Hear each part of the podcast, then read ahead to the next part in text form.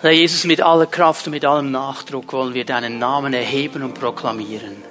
Deinen Namen in dem wir uns versammelt haben, wollen wir hochhalten in unserer Mitte.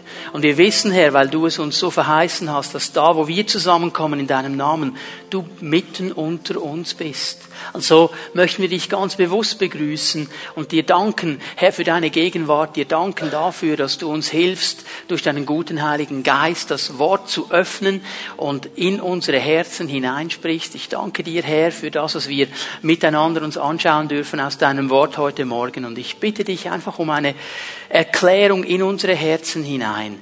Und Herr, dass das, was du vorbereitet hast für uns, diese Freiheit, die du am Kreuz erkämpft hast, für die du gelitten hast, für die du dein Leben gegeben hast, Herr, dass wir durchbrechen können in diese Freiheit hinein und dass dein Volk ein freies Volk ist, das dich in Freiheit anbetet. Herr, ich danke dir, dass du uns dabei hilfst, Herr. Danke, dass dein Wort sein Werk tut in unseren Leben, in unseren Herzen. Und ich danke dir schon jetzt für all das, was du freisetzen wirst. In Jesu Namen. Amen. Amen. Bitte nehmt eure Plätze ein. Wir beschäftigen uns seit letzten Sonntag ja mit diesem Thema der Freiheit, der echten Freiheit, die Jesus uns schenken möchte, die er geplant hat für uns und die wir immer mehr und mehr auch einnehmen dürfen. Ich habe am letzten Sonntag ein Fundament gelegt in diese Richtung und ich möchte dich einladen, wenn du nicht hier warst am letzten Sonntag, wenn du diese Predigt nicht gehört hast, dass du dir das Podcast besorgst, auf unserer Homepage das runterlädst oder äh, die CD kaufst, was auch immer. Aber hör dir diese Botschaft an, weil es ist ein Fundament, auf das wir jetzt weiter auch aufbauen werden in den nächsten Gottesdiensten. Es ist wichtig, dass das Fundament stimmt und das Fundament gut gelegt ist. Nun, es ist wichtig, dass wir verstehen, ich mache zwei, drei Wiederholungen hier ganz kurz, es ist wichtig, dass wir verstehen, dass auch Menschen, die an Jesus glauben, Christen unter dem Einfluss stehen können von dämonischen Geistern. Sie müssen nicht, aber sie können. Das muss uns keine Angst machen, weil Jesus hat uns die Autorität gegeben, gegen diese Einflüsse auch zu stehen und richtig vorzugehen. Aber wir müssen uns dieser Tatsache, dieser Wahrheit auch Bewusstsein. Das ist eine Lehre des Wortes Gottes. Und wichtig ist mir hier noch einmal, dass ich das hier ganz klar betone, die Wichtigkeit dieses Themas, weil das so ein wichtiges Thema ist und weil der Herr uns hineinführen möchte in das Wort Gottes. Das bringt es mit sich, dass ich ganz klar und deutlich die Wahrheit des Wortes Gottes aussprechen werde. Ich werde klar und deutlich zeigen, was der Herr mir im Studium gezeigt hat. Und ich werde es euch weitergeben. Und es hat nichts damit damit zu tun, dass ich irgendjemandem ein schlechtes Gefühl machen will. Es hat nichts damit zu tun, dass ich irgendjemanden bloßstellen will oder verdammen will. Es hat ganz einfach damit zu tun, dass ich als Hirte und Leiter dieser Gemeinde ein Sehnen in meinem Herzen habe, dass wir als Gemeinde in die Freiheit hineinkommen. Dass kein einziges Glied dieser Gemeinde gebunden sein muss, weil Jesus hat am Kreuz gelitten, damit wir frei sein können. Er hat sein Blut vergossen, dass wir frei sein können. Und ich werde alles daran setzen, was ich kann als Hirte und Leiter dieser Gemeinde, dir und auch mir zu helfen, in diese Freiheit zu kommen und in diese Freiheit zu bleiben. Und darum werde ich die Wahrheit des Wortes Gottes klar und deutlich in Liebe aussprechen. Und ich möchte euch noch einmal bitten, dass ihr mein Herz hier versteht. Es geht darum, dass wir frei werden können. Und weißt du, der Herr hat noch ein viel größeres Anliegen, dass wir frei werden, als wir alle zusammen. Er hat ein Anliegen. Darum sprechen wir über dieses Thema. Ich möchte euch bitten, dass wir Johannes 8 mal aufschlagen miteinander. Johannes 8. Wir lesen noch einmal hinein in diese äh, wichtige Aussage, die Jesus hier macht. Johannes 8, Vers 31. Zu den Juden, die nun an ihn glaubten. Und wenn du das am letzten Sonntag nicht gemacht hast, dann mach es heute. Unterstreich dieses Wort glaubten in deiner Bibel zu den Juden, die nun an ihn glaubten. Ich möchte noch einmal herausstreichen hier, es geht um Menschen, die an Jesus glaubten. An Menschen, die gesagt haben, Jesus, wir glauben an dich. Jesus, wir haben verstanden, wer du bist. Wir investieren unser Vertrauen in dich. Es sind nicht Menschen, die sagen, na, das kümmert uns gar nicht, was du für einer bist und wir wollen nichts wissen von dir und äh, wir glauben nicht an dich. Es sind Menschen, die eine Entscheidung getroffen haben. Und zu diesen Menschen sagt Jesus jetzt, wenn ihr in meinem Wort bleibt, seid ihr wirklich meine Jünger. Er definiert hier einen Jünger als einen Menschen, der im Wort Gottes ist, der sich beschäftigt mit dem Wort Gottes, der das Wort Gottes zu einem Teil von seinem Leben gemacht hat. Und ich glaube, das ist das Normalste der Welt, dass wenn jemand ein Jünger Jesu ist, dass er dieses innere Anliegen hat, im Wort Gottes drin zu sein. Ich spreche nicht davon, dass du jeden Tag zehn Stunden die Bibel liest. Aber wenn mir jemand sagt, oh, ich bin ein Jünger Jesu und ich bin ein feuriger Jünger Jesu, aber er kann gut fünf, sechs, sieben, acht Wochen gehen, ohne das Wort Gottes zu lesen, dann habe ich so eine Frage. Meine Jünger bleiben in meinem Wort. Und jetzt geht er weiter. Und in diesem Wort drin werdet ihr die Wahrheit erkennen. Im Wort Gottes drin ist Wahrheit. Hier drin in diesem Wort ist Wahrheit. Aber schau, das ist wie bei der Medizin. Wenn du irgendeine Tablette, irgendeinen Schmerzkiller oder, oder ein, ein Kopfwehmittel, was auch immer es ist, in deinem Apothekerschrank hast und du hast Kopfweh und du stehst vor den Apothekerschrank und schaust dir die Pillen an, dann werden sie dir nichts nützen. Erst dann, wenn du sie nimmst, werden sie eine Wirkung haben.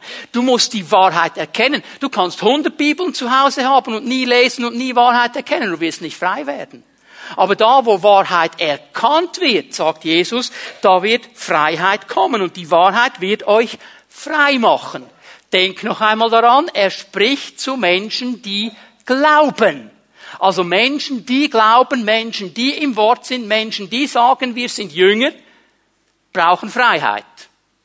Und jetzt kommt Vers 33. Die Antwort dieser Leute. Wir sind Nachkommen Abrahams, entgegneten sie wir haben nie jemandem als Sklaven gedient. Wie kannst du sagen, ihr müsst frei werden? Oh, oh, oh. Da hat jemand seine Geschichte vergessen. Wie war das jetzt? Wir sind Nachkommen Abrahams, wir waren nie jemandem Sklaven. Wie war die ganze Sache da in Ägypten? Und die Babylonier, die dann gekommen sind und sie mitgenommen haben. Und die Römer, die jetzt zu diesem Zeitpunkt da sind und sie unterdrücken.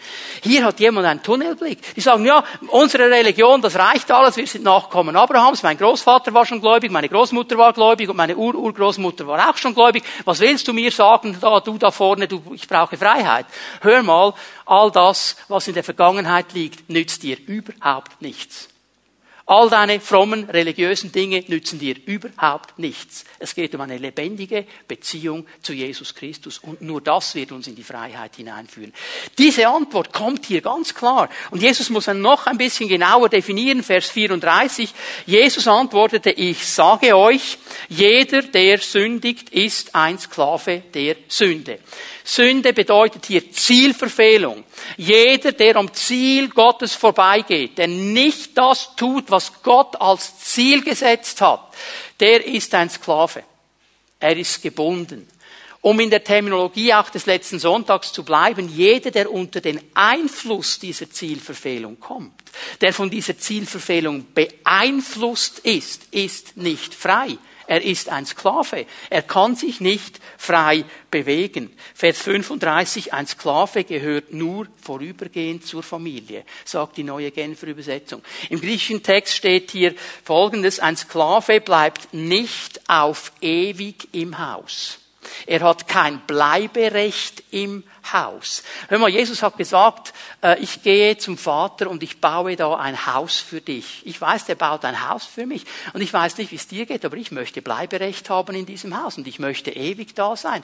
Und ich will jeden Einfluss, der mich davon abbringen will, auf die Seite legen. Weil wenn ich diesen Einfluss habe, bin ich nicht frei, dann bin ich gebunden und ich habe auch kein Bleiberecht. Und dann sagt er, ein Sohn dagegen, der bleibt für immer in diesem Haus. Der, der in dieser lebendigen Beziehung mit Jesus lebt, der bleibt für immer in diesem Haus. Nur wenn der Sohn euch frei macht, seid ihr wirklich frei. Nur wenn der Sohn euch frei macht, seid ihr wirklich frei. Es gibt nur einen Weg in die Freiheit und der heißt Jesus Christus. Der Sohn Gottes, der auf diese Erde kommt. Ich sage das ganz klar am Anfang meiner Botschaft. Egal, wo du gebunden bist, egal was es ist, das dich zurückhält, wo du Einflüsse hast, die nicht gut sind, du kannst alles versuchen, was du willst. Du kannst mit Willenskraft dagegen vorgehen. Du kannst, weiß ich was tun, es wird nichts bringen im Letzten. Nur wenn der Sohn dich frei macht. Nur wenn du zu Jesus kommst und es ihm gibst und seine Freiheit nimmst, für die er gekämpft hat, für die er gelitten hat, für die er gestorben hat, für, für die er auferstanden ist, dann kannst du frei werden. Die Bibel ist hier ganz glasklar. Die Wahrheit macht frei. Und darum machen wir uns auf, diese göttliche Wahrheit zu erkennen. Darum gehen wir hinein ins Wort Gottes und schauen uns diese Zusammenhänge an. Und ich komme mir ein bisschen vor wie ein Radiosprecher heute Morgen. Ihr wisst, wenn ihr da unterwegs seid und, und Radio hört, da kommen ja oft diese Verkehrsmeldungen, kommt da das Signet und dann sagt der Radiomoderator irgendwie, Achtung, auf der A1 in diesem Abschnitt, äh, passen Sie auf, es kommt Ihnen ein Geisterfahrer entgegen. Das ist die Warnung, Achtung, Geisterfahrer. Das Problem ist dann, wenn du dich zu deiner Frau dessen sagst, was heißt da einer, das sind ja 50. Dann bist du definitiv auf der falschen Seite, okay? Also, übrigens interessant, Geisterfahrer. Geister, hast du mal darüber nachgedacht? Geisterfahrer. Und die Botschaft heute Morgen, ich habe ihr den Titel gegeben, Achtung, Chaldäer. Dir kommen und mir kommen Geisterfahrer entgegen und die heißen Chaldäer. Und pass auf, dass du mit denen nie zu tun hast. Und ich werde gleich erklären, um was es hier geht, aber wir schlagen mal Apostelgeschichte 13 auf miteinander. Apostelgeschichte 13 gebe euch ganz kurz den Zusammenhang, bevor wir anlesen. Ähm, Paulus ist auf seiner ersten Missionsreise und er landet in Antiochia in Pysidien. Jetzt Achtung, das ist nicht das Antiochia, wo die große Gemeinde war, das Missionszentrum, wo Paulus auch ausgesandt wurde. Antiochia in Pysidien. Das ist in der heutigen Türkei auf seiner ersten Missionsreise. Und er ist unterwegs, um das Evangelium zu predigen. Und er geht, wie er das immer getan hat, hinein in die Synagoge. Und in der Synagoge ist es ja so, dass nach der Schriftlesung, wenn der Synagogenvorsteher sieht, dass da Gäste sind, dann fragt er nach, ihr lieben Besucher, ihr lieben Gäste, wollt ihr nach vorne kommen und etwas sagen? Bist du nicht froh, lieber Gast, dass du nicht in einer Synagoge bist? Das würde ich dich da rufen, dann müsstest du noch was sagen vor allem. Okay, das muss man hier nicht. Aber in der Synagoge war das so und er sieht da, okay, der Paulus da, dieser Mann. Und natürlich hatte Paulus etwas zu sagen. Und natürlich hat er eine Botschaft. Und er fängt an zu predigen hier und er zeigt, du kannst das heute Nachmittag dann in Ruhe nachlesen, er zeigt anhand der Heilsgeschichte mit Israel auf, dass Jesus der Messias ist. Er beginnt ganz vorne mit Abraham, mit Mose und so weiter, geht durch all diese großen Leute des Alten Testaments Testamentes durch und zeigt am Schluss ganz genau, dass Jesus der Messias ist. Und hier lesen wir mal an ab Vers 38. Apostelgeschichte 13, Vers 38. Wir sind hier am Ende der Predigt. Ihr sollt daher wissen, Geschwister, dass es durch Jesus Vergebung der Sünden gibt. Wir halten hier mal schnell an. Denk kurz zurück an Johannes 8.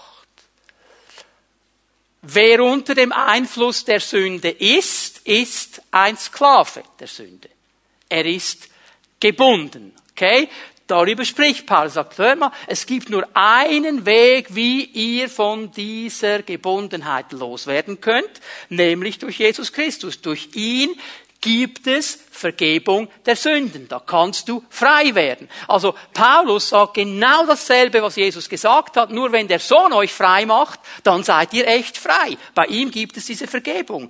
Das ist die Botschaft, die Gott euch verkünden lässt wozu das Gesetz des Mose nie imstande war. Das Gesetz des Mose konnte das nie bewerkstelligen. Mit allen Opfern, die jeden Tag dargebracht wurden, mit all diesen religiösen Gesetzen, es konnte nie dahin führen, dass wir wirklich frei werden. All diese Opfer zeigen nur hin auf das letzte Opfer und das ist Jesus Christus, das Lamm Gottes. Johannes der Täufer, als er Jesus kommen sieht, sagt er zu seinen Jüngern, schaut, das ist das Lamm Gottes, das die Sünden der Welt trägt. Ich meine, er hatte nicht ein Lamm gesehen. Jesus hatte auch keine Lammkleider an oder sich als Lamm verkleidet. Er hat in eine geistliche Welt hineingesehen und gesehen, Jesus ist dieses Lamm, dieses Opferlamm. Und er wird das letzte und endgültige Opfer bringen. Und nur bei ihm. Und jetzt sagt Paulus hier so glasklar, all unsere religiösen Anstrengungen nützen nichts. Nur durch Jesus Christus. Nur durch Jesus Christus. Durch Jesus hat er das möglich gemacht. Jeder, der an ihn glaubt, wird von aller Schuld freigesprochen. Und jetzt, Vers 40, kommt eine Warnung. Paulus schließt diese Predigt ab mit einer Warnung. Er sagt, jetzt liegt es also an euch. Ihr, ihr habt das jetzt gehört. Es liegt jetzt an euch zu verhindern, dass das Unheil, man kann auch sagen, das Gerichtswort über euch hereinbricht, von dem im zwölf Prophetenbuch zu lesen ist. Also er zitiert hier aus dem Alten Testament und er zitiert den Propheten Habakkuk. Und aus dem Propheten Habakkuk sagt er folgendes, seht her, ihr, die ihr meine Weisung missachtet, also ihr, die ihr nicht gehört habt auf das, was ich euch gesagt habe. Ihr, die ihr nicht zugehört habt auf das, was ich, der Herr, euch gesagt habe, seht her, ihr, die ihr meine Weissagung missachtet, staunt, erschreckt und geht zugrunde. Denn schon bald werde ich etwas ganz Außergewöhnliches tun. Wenn euch jemand davon berichten würde, würdet ihr ihm nicht glauben. Also ihr würdet nie für möglich halten, dass so etwas geschehen könnte. Ihr seid in einer Sicherheit drin, wo ihr denkt, bei uns ist alles Roger, bei uns ist alles im grünen Bereich. Und der Herr sagt, pass auf, es ist nicht so. Achtung, Achtung, Warnung, darum geht es. Und jetzt gehen wir schnell zum Habakkuk miteinander. Wir wollen das im Originalzusammenhang lesen. Übrigens, ähm, Habakkuk, wenn du nicht weißt, wo Habakkuk ist, wenn die, die ein iPad haben oder so, die machen einfach Klick. Natürlich weiß ich, wo Habakkuk ist. Aber wenn du noch so eine alte Bibel hast, ähm, schön gebunden, wunderbar, du weißt nicht, wo Habakkuk ist, geh zu Matthäus, biege links ab, fünf Bücher links und dann bist du bei Habakkuk. Okay? Also, Maleachi, Zacharia, Haggai, Zephania, Habakkuk. Da kommst du bei Habakkuk an. Habakkuk, Kapitel 1, Vers 5. Ich lese das aus der Elberfelder Übersetzung. Seht euch um unter den Nationen, schaut zu und stutzt. Ja, staunt. Denn ich wirke ein Werk in euren Tagen, ihr glaubt es nicht, wenn es erzählt würde.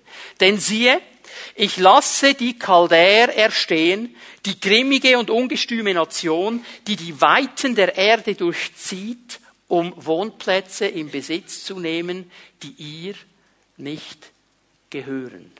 Das ist das Zitat im Zusammenhang. Wir werden dann wahrscheinlich heute kommen wir nicht mehr dazu, aber am nächsten Sonntag noch ein bisschen mehr lesen davon. Aber hier weist Habakkuk hin auf die Chaldäer. Und werde es im Laufe der Predigt noch genauer erklären. Hier nur mal so viel. Chaldäer hier sind ein Bild auf dämonische Geister.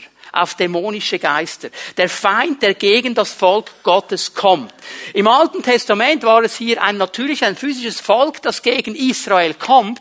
Im Neuen Testament Paulus schaut hinein in die geistliche Welt und sieht es eine geistliche Beeinflussung, die kommt, wenn wir Entscheidungen treffen. Ich habe euch am letzten Sonntag gesagt, es gibt zwei Gruppen von Menschen, die der Teufel liebt.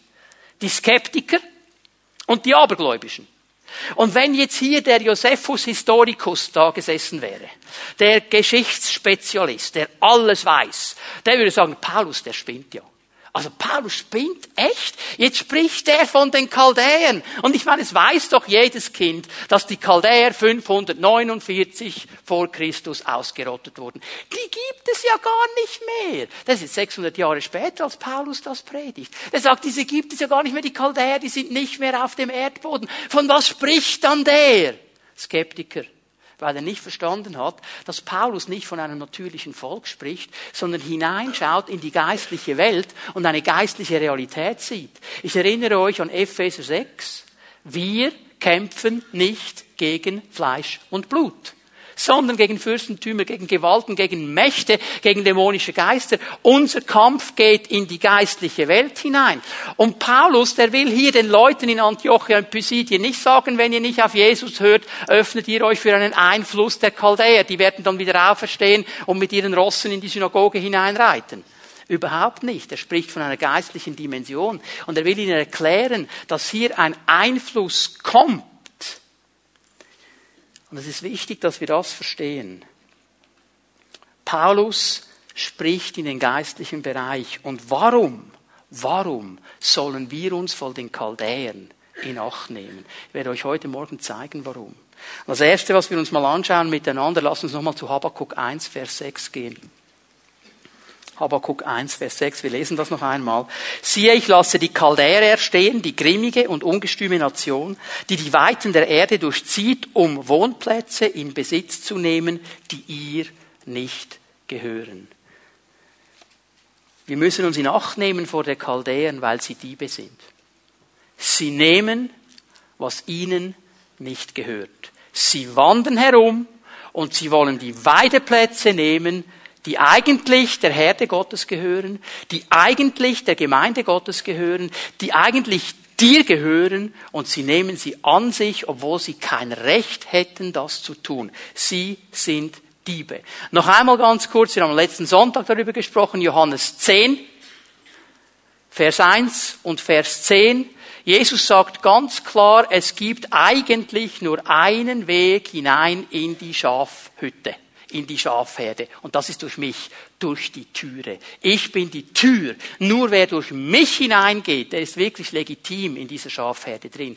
Aber, sagt Jesus dann in Vers 1, der Dieb, der Räuber, der will auch eindringen.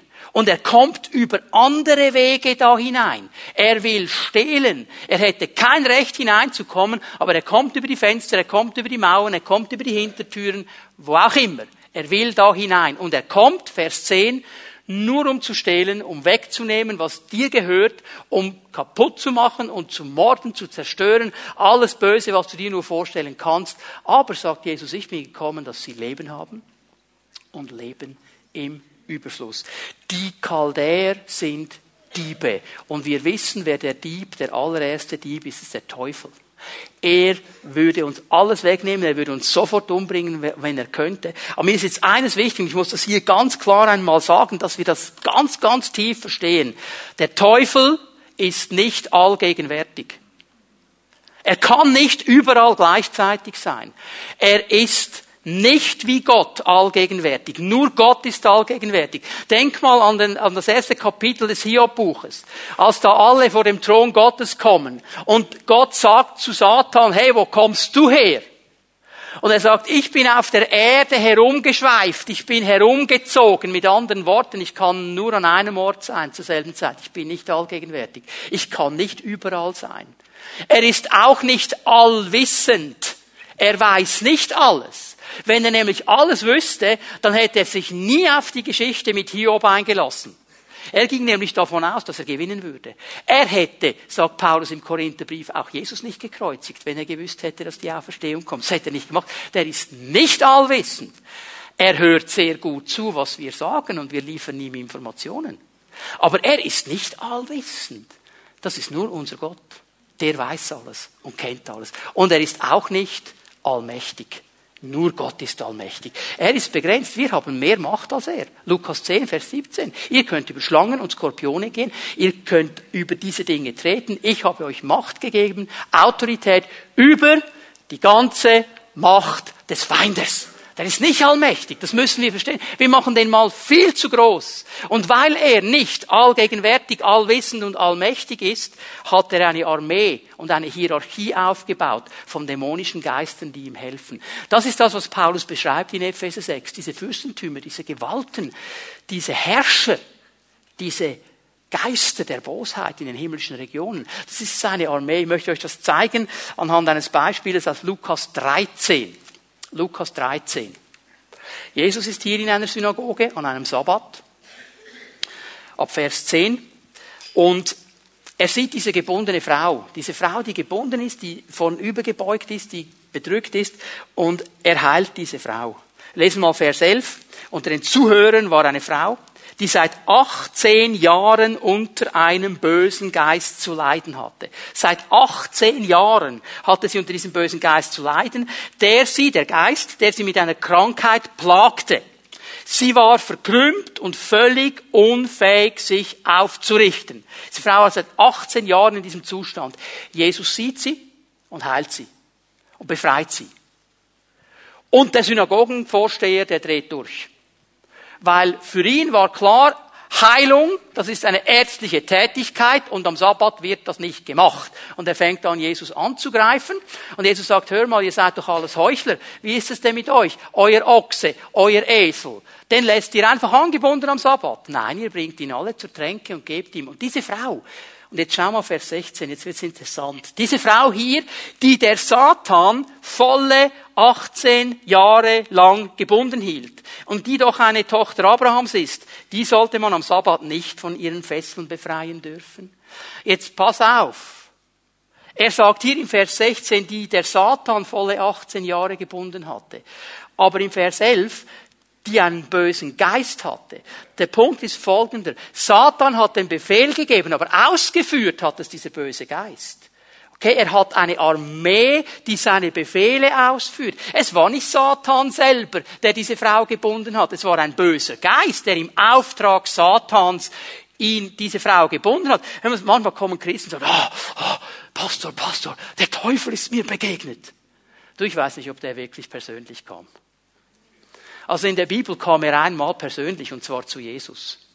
Und da wusste er, da kann ich keinen meiner Fürsten schicken, da muss ich persönlich vorbeigehen. Das Kaliber schafft nicht mal ich, hat er am Schluss gemerkt.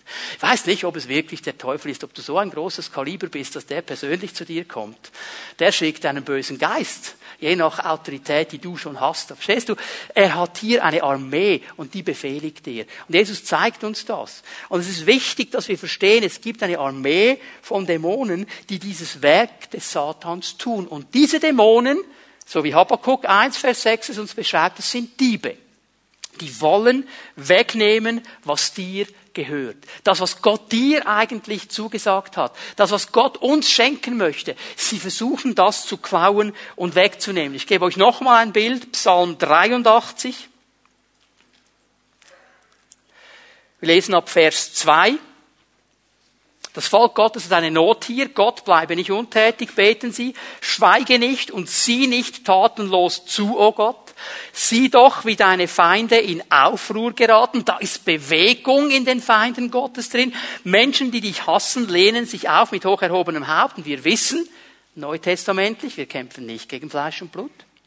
Also, wenn dein Arbeitskollege dich fertig macht, weil du an Jesus glaubst und mit hoch erhobenem Haupt herumrennt und sagt, das ist ein blöder Kerl, der glaubt an Jesus, der ist ja von vorvorgestern, ich bin Atheist, ich brauche diese Krücke nicht, dann denk daran, das ist nicht der Sigi oder wie er immer heißt. Das ist ein geistlicher Einfluss. Wir kämpfen nicht gegen Fleisch und Blut. Und dann bitteschön, nimm sofort das Nagelkissen wieder von Sigis Stuhl. Okay, du kämpfst nicht gegen ihn. Wir kämpfen nicht gegen Fleisch und Blut. Okay, wir kämpfen gegen geistliche Einflüsse. Das ist der Punkt hier. Es ist wichtig, dass wir das verstehen. Sie, die Feinde Gottes, planen eine Verschwörung gegen dein Volk. Die verschwören sich. Die machen das im Geheimen. Der Punkt einer Verschwörung ist, dass sie nicht öffentlich ist. Sie ist im Geheimen, im Dunkeln. Sie rotten sich zusammen. Die kommen nicht alleine. Die kommen zusammen, wenn sie irgendwie geht. Gegen die, die bei dir Schutz finden. Es ist interessant, dieses Wort im Hebräischen, das hier die neue Genfer Übersetzung mit Schutz übersetzt, ist ein Wort, das verschiedene Bedeutungen hat. Es ist gar nicht einfach zu übersetzen. Es bedeutet auf der einen Seite sicher einmal Schutz, geschützt sein. Es bedeutet aber auch wertvoll sein, ein Schatz sein. Und weil es wertvoll ist, wird es ja geschützt. Okay? Also Sie verstehen, wir sind wertvoll für den Herrn und darum schützt er uns auch. Und das ist dem Teufel ein Dorn im Auge. Das möchte er für sich haben. Alles, was Gott hat, das möchte er sowieso. Und das versucht er ihm wegzunehmen. Jetzt gehen wir zu Vers 13. Die Feinde sagen sich, wir wollen das ganze Herrschaftsgebiet Gottes für uns erobern. Das wollen wir einnehmen. Das Herrschaftsgebiet Gottes. Auch hier wieder ein ähm, Wort, das verschiedene Bedeutungen und Nuancen hat. Es bedeutet Wohnung, es bedeutet Land, es bedeutet Weideplätze, es bedeutet das Herrschaftsgebiet von Gott. Und wir müssen eines verstehen. Christen sind das Herrschaftsgebiet Gottes. In uns will er seine Herrschaft aufrichten.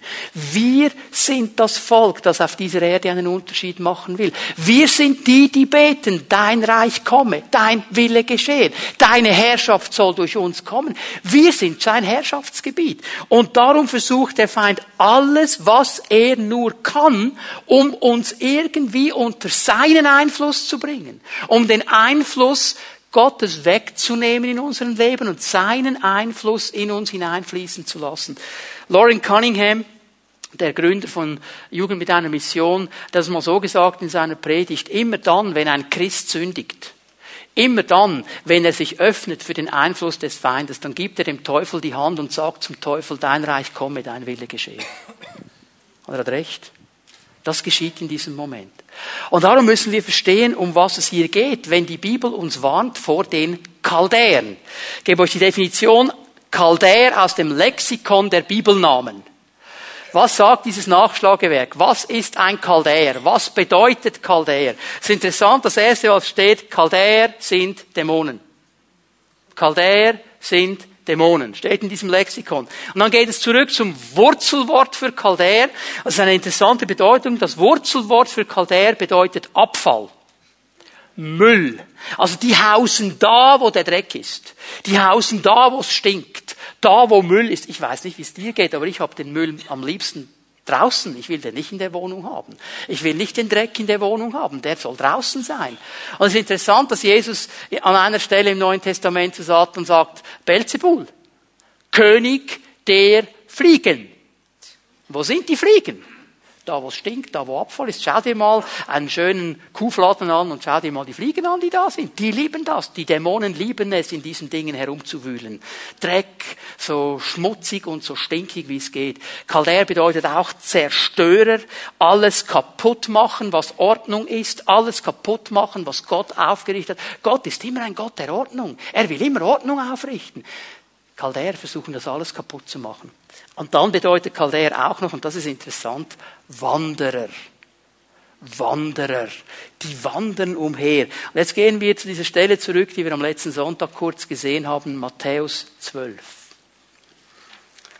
Ich möchte euch hier zeigen, Matthäus 12 ab Vers 43, dass Jesus Dämonen als Wanderer bezeichnet, die auf der Suche sind nach einer Behausung, auf der Suche nach einem Gefäß, das sie beeinflussen können und durch das sie ihr Werk tun können.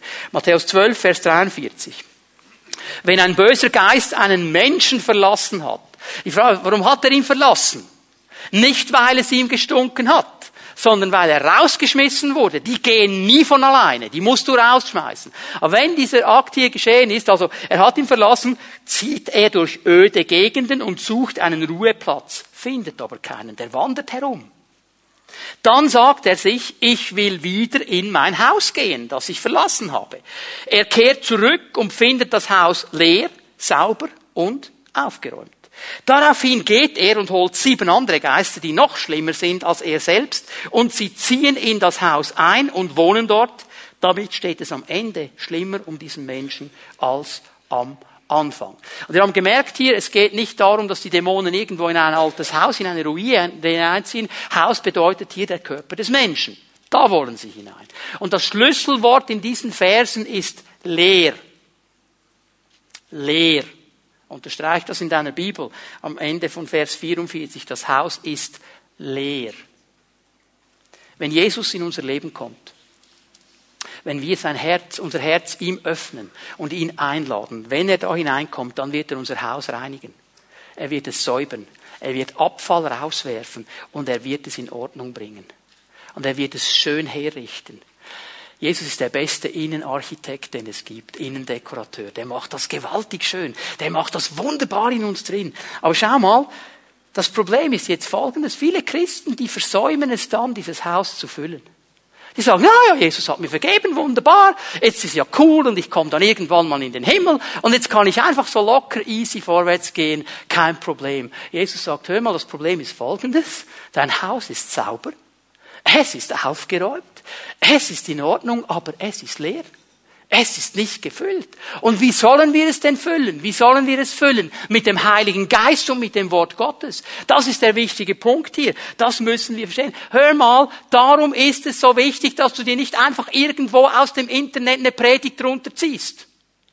Oder im Fernsehen irgendeinen großen Fernsehevangelisten dir anschaust. Ja, das ist mein Gottesdienst. Vergiss es. Es wird dir nichts bringen, wenn du von Gemeinde zu Gemeinde rennst und überall die Rosinen pickst. Das ist nicht das, was das Neue Testament sagt. Dann betrügst du dich selber, dein Haus wird im letzten leer bleiben.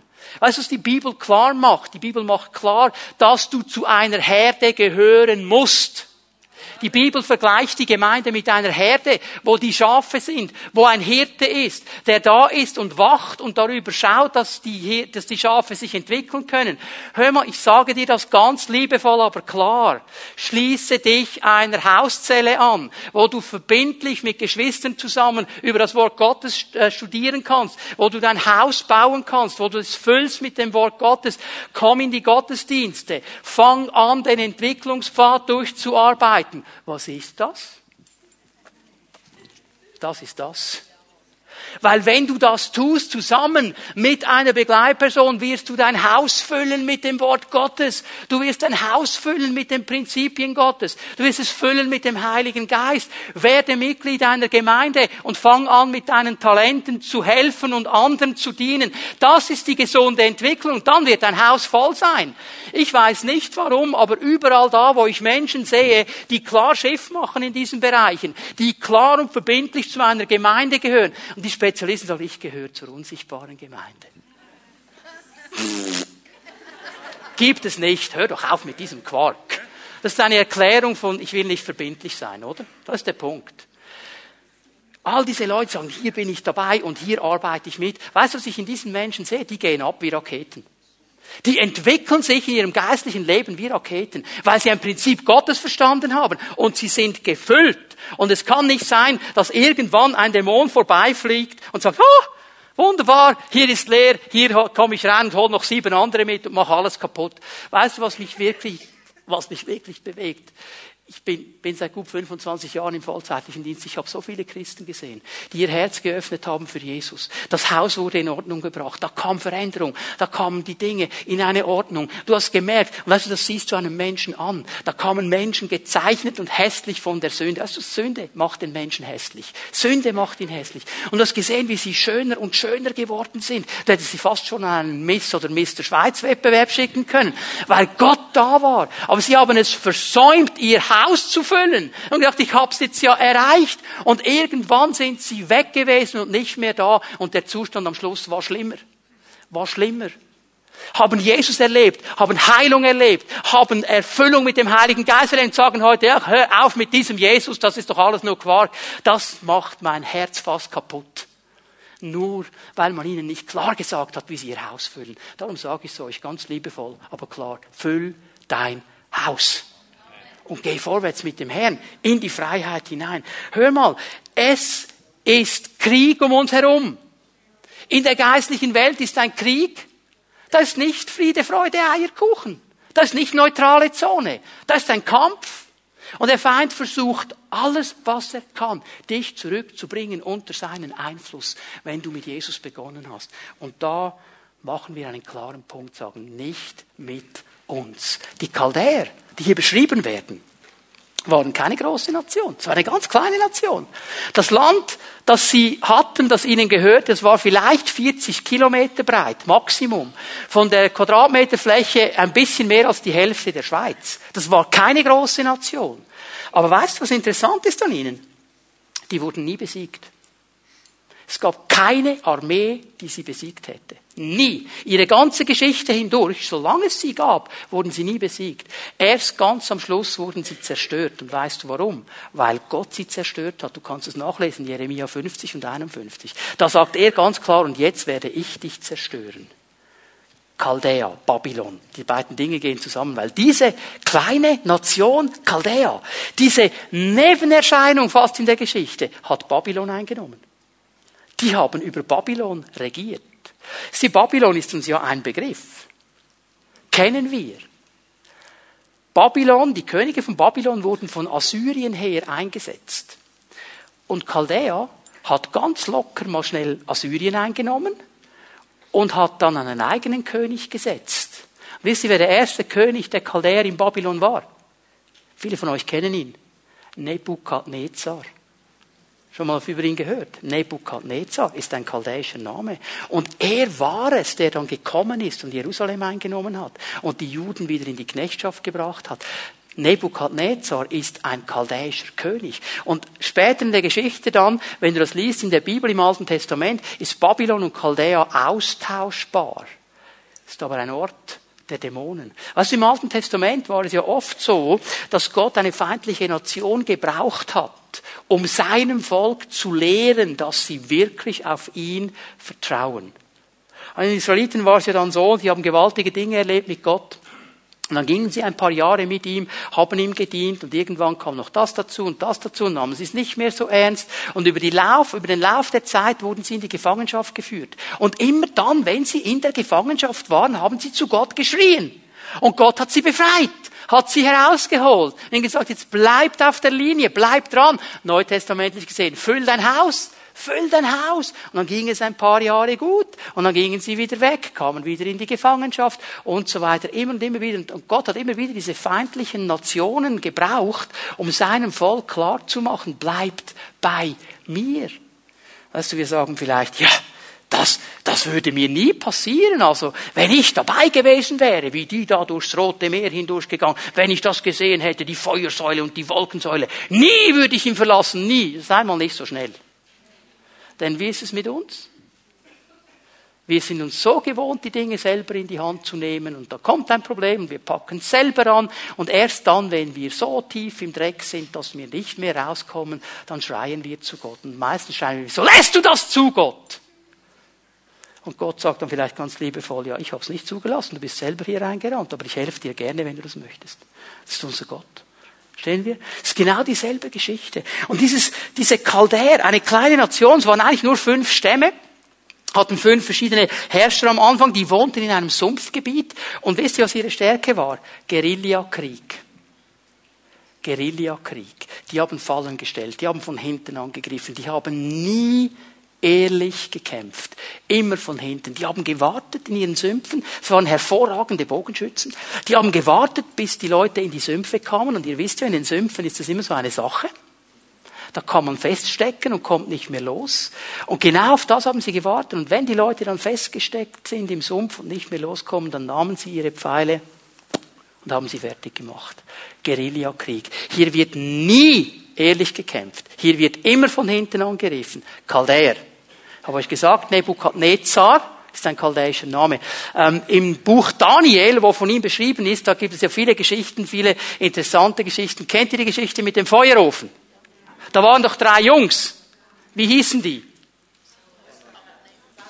Sadrach? Mesach? Abednego, das sind ihre chaldäischen Namen. Die hießen anders. Das sind ihre chaldäischen Namen. Das ist interessant, man kennt sie nur mit den chaldäischen Namen. Die hießen anders. Und als sie dann eingenommen wurden und nach Babylon verschleppt worden sind, dann hat man ihnen chaldäische Namen gegeben, hat ihre ganze Identität geändert.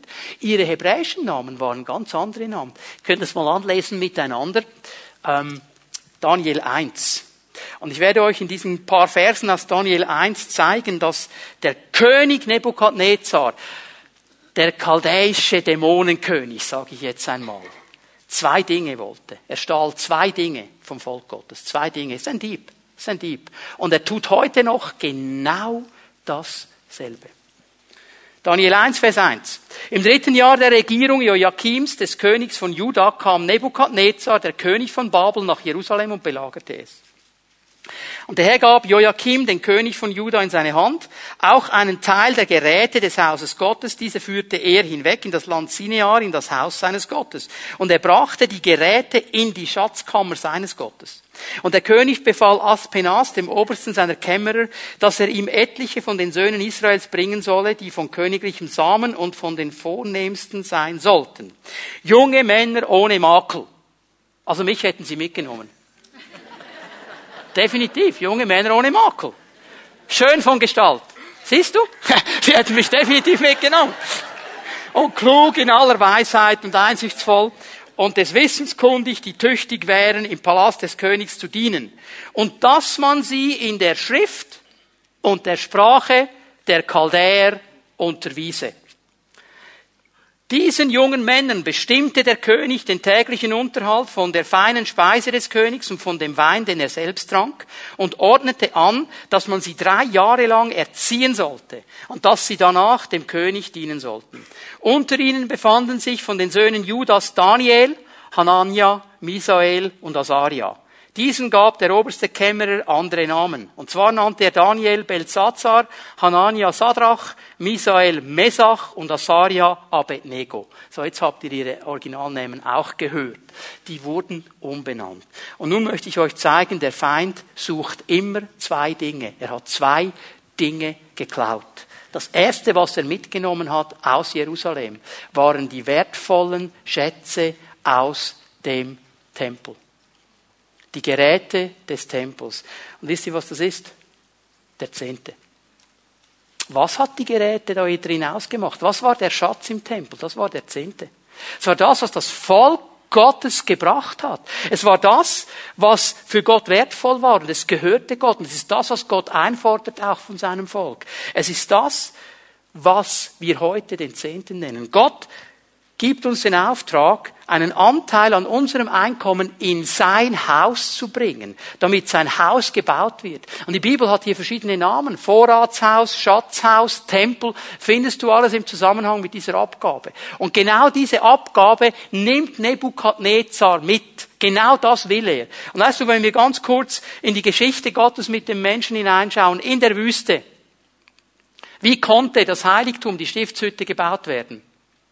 Weil das Volk Gottes ihre Abgaben brachte. Nur darum, sonst konnte es nicht gebaut werden. Wie konnte der Tempel gebaut werden und ein paar Mal renoviert werden? Lies das Alte Testament durch die Abgaben des Volkes. Natürlich hat der König einen guten Beitrag auch geleistet, aber durch die Abgaben des Volkes. Wie wird die Gemeinde gebaut? Durch die Abgaben des Volkes. Und genau das, genau das hat Nebukadnezar genommen. Das, was eigentlich dem Herrn gehört. Das, was eigentlich ihm zusteht. Und er hat es genommen und in den Tempelschatz seines Götzen gebracht. Also, als wollte er sagen, es ist jetzt unter meinem Einfluss und es ist unter dem Einfluss meines Gottes. Und das zweite, er nahm die zukünftigen Leiter der Nation mit die zukünftigen Leiter der Nation. Man könnte auch sagen, er hat die Kinder und die Jugendlichen mitgenommen. Die, die noch prägbar sind.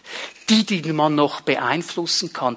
Die Älteren, die haben ihn nicht so interessiert. Weißt du, wenn du ein gewisses Alter erreicht hast, dann wirst du ein bisschen schwerfälliger und dann braucht es ein bisschen mehr, bis du etwas Neuem aufspringst. Aber die Kinder und die Jugendlichen, die sind beeinflussbar. Und genau das hat er gemacht. Er hat gesagt, wir lehren sie in der Schrift und der Sprache der Chaldäer. Was sind Chaldäer?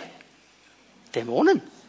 Und wir geben ihnen das beste Essen, das es gibt und den besten Wein, den es gibt, den Wein, den ich selber als König trinke, das Essen, das ich selber als König habe, damit sie es in sich aufnehmen. Stell dir mal vor, diese Jungs, die da mitgenommen wurden und die nicht wussten, werden wir jetzt umgebracht, werden wir jetzt irgendwie, was machen die jetzt mit uns? Und jetzt kommen sie in diesen Saal und da liegt dieses wunderbare Buffet vor ihnen mit den besten Speisen, die du dir vorstellen kannst, weil es ist gefährlich, um diese Zeit über Essen zu reden, als dass es das Wort Gottes sagt der beste Wein. Stell dir mal vor. Und die haben gedacht, boah, so genial. Also dieser Nebukadnezar, das ist ein, ein, ein cooler Typ.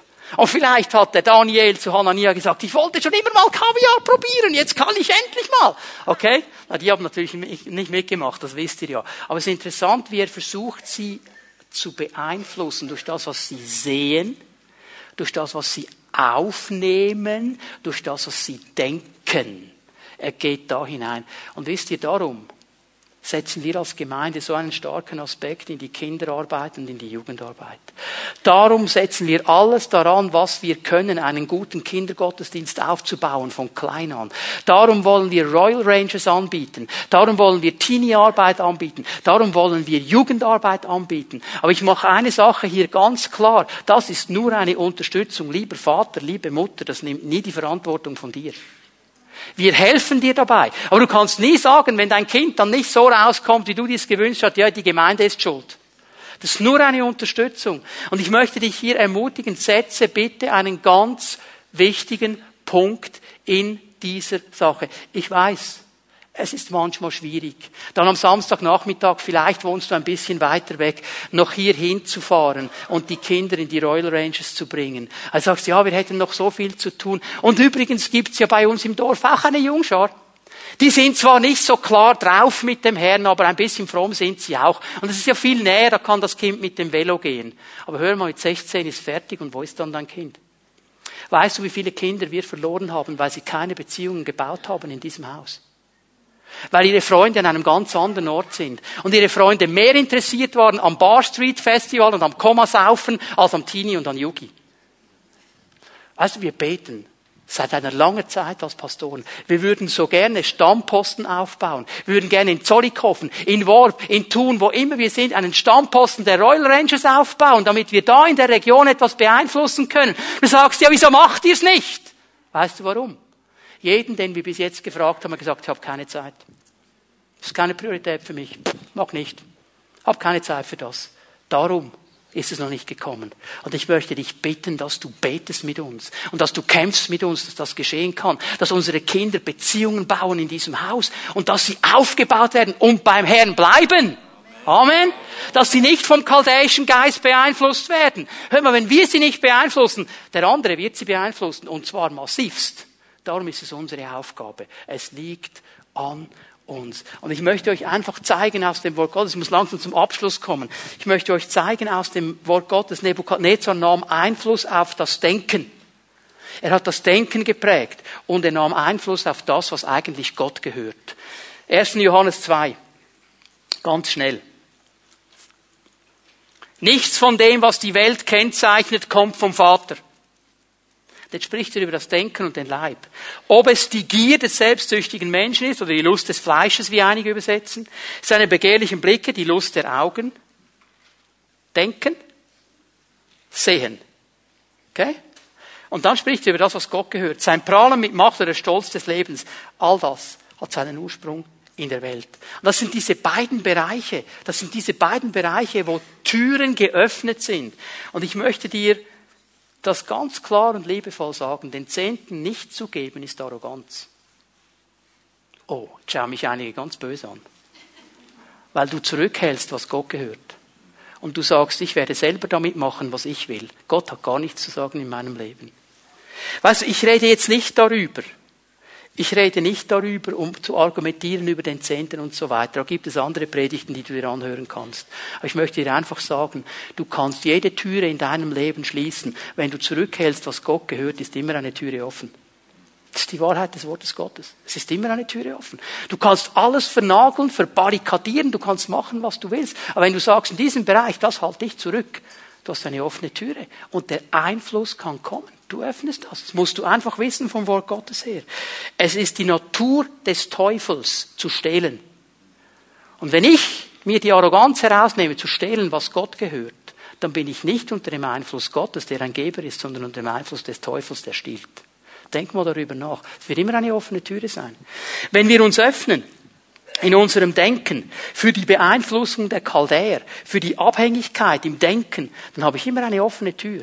Dann habe ich immer jemand, der mir sagt, ja, aber weißt du, äh, das passt mir jetzt nicht so ganz, das kann man ja auch noch anders sehen. Man könnte es ja auch noch anders verstehen. Man könnte es ja auch noch anders auslegen. Und überhaupt, oder? das ist dieses chaldäische Denken, das nicht mal mehr das Wort Gottes stehen lässt.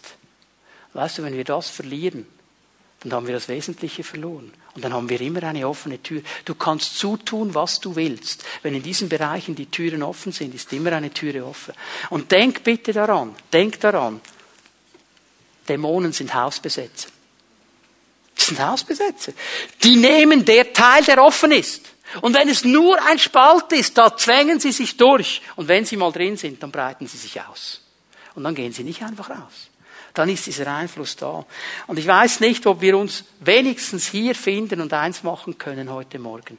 Dass wir sagen, hey, lass uns an diesem Tag die Hausbesetzer rauswerfen. Lass uns die Türen schließen.